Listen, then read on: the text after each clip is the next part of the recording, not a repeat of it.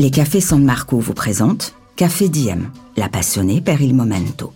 Conseils, astuces, anecdotes. Dans ce podcast, Luca Casadei, barista officiel San Marco et double champion de France de la discipline, partage avec vous sa passion du café. Episodio 1. Momento petit déjeuner.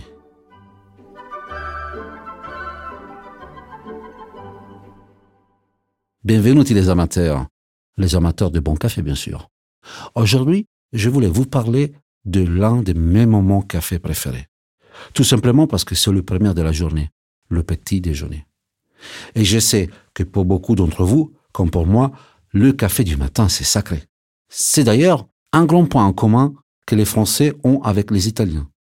À Paris, comme à Venezia, à Lyon comme à Rome, on ne commence pas la journée sans les arômes et le tonique d'un bon café, ni la musique du percolateur, de la cafetière ou de la machine à dosette.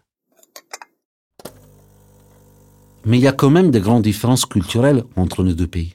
La plus importante, c'est que traditionnellement en Italie, la prima colazione, le petit déjeuner, ne se prend pas à la maison, mais au comptoir d'un bar, en descendant du Vaporetto près du pont de Rialto par exemple. Il est plutôt léger, sucré et rapide. Espresso, quoi. Qu'en un peu de temps, notre petit plaisir se dépend d'un cappuccino. Une institution en Italie. À Venise, ce sera la terrasse du café Florian, le plus ancien établissement à avoir servi du café en Italie. À Piazza San Marco, bien sûr. Le cappuccino authentique, c'est un espresso, un café court, sous lequel on dépose une couche de mousse de lait entier préparée à l'aide de la vapeur de la machine espresso. Et on finit, si on le souhaite, en saupoudrant avec du cacao mer. Mais pourquoi ça s'appelle cappuccino? Parce que sa couleur brun noisette rappelle la couleur des soutanes des moines capucins, un ordre religieux très connu en Italie au XVIe siècle. Mais attention, passé 10 heures du matin en Italie, on ne boit plus de cappuccino et on arrête de mettre du lait dans son café. Sinon, c'est la prison. Je plaisante, mais c'est vrai que le café latte, c'est plutôt réservé au petit déjeuner. Si vous voulez aller au bout de l'expérience italienne, je vous recommande de déguster un cornetto avec votre cappuccino.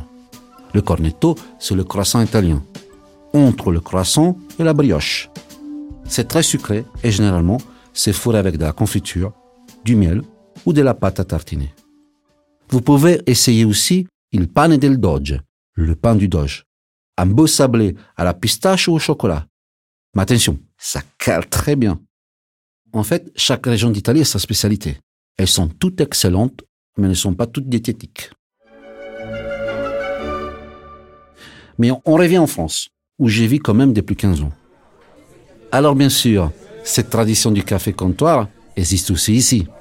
Tout le monde connaît le café crème, le petit crème, qui n'est pas fait avec de la mousse de lait comme pour le cappuccino, mais avec juste une pointe de lait. Pour commencer la journée, vous les Français, vous êtes quand même une très grande majorité à préférer un grand bol ou un mug de bon café filtre préparé à la maison. Je vous fais un aveu. C'est aussi comme ça que la plupart du temps, je prends mon café du petit déjeuner. Avec un verre de jus de fruits pressés, un croissant. Un croissant en beurre, bien sûr. Mais comment on prépare un bon café filtre? Bien entendu, il faut tout d'abord choisir un bon café moulu. Pour le petit déjeuner, L'idéal, c'est d'utiliser un mélange Arabica Robusta, à la fois tonique et corsé. L'Arabica et le Robusta, ce sont les deux grands variétés de café. Les Arabica vont donner des arômes plus parfumés, plus doux, avec une pointe d'acidité. Le Robusta, lui, plus rustique, va vous apporter de la force, de l'amertume pour bien se réveiller. Si vous aimez le goût italien, je vous invite à essayer le San Marco Intenso Molu. C'est un assemblage méticuleux d'arabica avec une légère pointe de robusta pour apporter plus de corps à votre café, avec une torréfaction intense qui donne un goût très affirmé. Le dosage, c'est une ou deux cuillères à soupe de café par tasse. Mais ça, c'est vraiment en fonction du goût de chacun. Pour l'eau, j'utilise de l'eau de source en bouteille ou de l'eau de robinet filtrée. Pour qu'il n'y ait pas un arrière-goût de chlore ou de javel, mais aussi pour éviter le calcaire qui abîme la machine. Je vous conseille de passer votre filtre sous l'eau chaude avant d'y placer le café. Ça facilite l'écoulement et ça évitera d'avoir le goût du papier. Autre conseil, ne tassez pas le café dans le filtre. Avec la filtration goutte à goutte d'une cafetière électrique, ça ne sert à rien. Et ça peut rendre le café plus huileux. Pour la dégustation, j'utilise un mug en céramique avec une paroi épaisse qui va permettre au café de rester chaud plus longtemps. Surtout quand je veux prendre mon temps pour lire la Gazzetta dello Sport ou l'équipe. Pour terminer, je voulais revenir sur une idée reçue. Non, il n'y a pas plus de caféine dans un espresso que dans un café filtre. C'est même le contraire. Tout simplement parce que le taux de caféine dépend du temps d'infusion de la mouture. Pour un espresso, c'est 30 secondes. Pour un café filtre, c'est 5 minutes. Et n'oubliez pas, le plus important pour un bon café, c'est toujours la passion. Ciao tutti et café diem.